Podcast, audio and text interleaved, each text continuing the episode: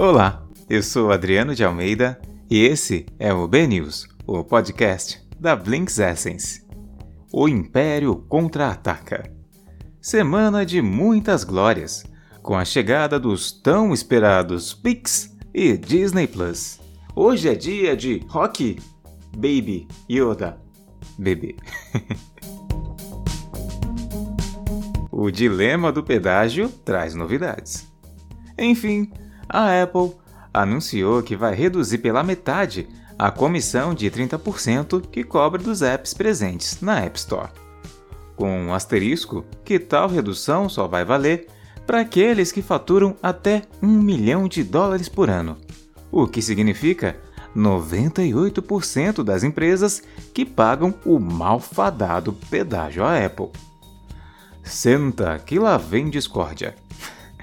Essas empresas que faturam até 1 milhão, embora representem a grande maioria dos aplicativos, são responsáveis por menos de 5% da receita da App Store. Ou seja, a mudança não traz trégua para a batalha contínua da Apple com as grandes empresas de software, como a Epic Games do Fortnite, Spotify, Tinder, que não se encaixam no asterisco e não gostaram da mudança. São eles que efetivamente fazem um ponteiro da receita mexer, né? Para eles, a movimentação foi um gesto só para acalmar os críticos e os processos antitrust encarados pela companhia na Europa e nos Estados Unidos, enquanto faz pouco para resolver o que as empresas veem como problemas sistêmicos com a estrutura da App Store e o ecossistema iOS. Criticam a obrigatoriedade de realizar as transações dentro do marketplace. Se você não está acompanhando a novela, recapitulamos. Não há alternativa para um app que quer estar no iPhone ou iPad que não seja a loja oficial da própria Apple. Desenvolvedores reclamam que, nesse contexto, a taxa de 30% é um abuso de poder. O Spotify teve que deixar quase um quinto de toda sua receita nos iPhones para maçã entre 2015 e 2018. Foram 670 milhões de dólares. A Epic Games já deixou 360 milhões nesse pedágio. O Fortnite chegou a ser banido da App Store depois que a Epic começou a cobrar por fora do sistema da Apple em uma das maiores polêmicas do mundo geek em 2020. Dá para pagar com Google? Vamos falar sobre o que importa. Amor, não, dinheiro. Ao atingir determinado tamanho, muitas empresas decidem que gostariam de ser um banco. É lá que está o dinheiro, como os ladrões, possivelmente, já diziam. Então, você vê frequentemente as grandes plataformas de tecnologia se intrometendo em serviços financeiros, onde quer que encontrem um ângulo. E isso para não falar das fintechs. Bem, essa semana o Google lançou um app Google Pay reformulado, Android e iOS, com um sistema de pagamentos peer-to-peer. -peer. Inclui o novo queridinho pagamento por aproximação. Aliás, alguém ainda sai de casa com a carteira? Tem recursos muito interessantes. Uma aba Explorar destaca ofertas e descontos nas proximidades. Há uma possibilidade de conectar nossas contas bancárias à seção Insights, para ter uma visão geral e buscável das nossas finanças. Nem tudo é realmente novo mas foi a primeira vez que o Google os reuniu em um único aplicativo. Você ainda vai ter a opção de permitir que o Google rastreie sua caixa de entrada do Gmail e sua conta do Google Fotos para procurar recibos, digitalizá-los e entregá-los ao rastreamento financeiro. Em 2021, o Google vai fazer uma parceria com alguns bancos para oferecer diretamente contas correntes e de poupança totalmente online dentro do Google Pay. Assim, a nova proposta do Google vai brilhar se as pessoas usarem esses recursos avançados. Sem eles, vai ser difícil se destacar em um espaço lotado que já tem Everybody Pay, Apple Pay, WhatsApp Pay, Samsung Pay, PayPal e tal. O algoritmo gosta do lado B.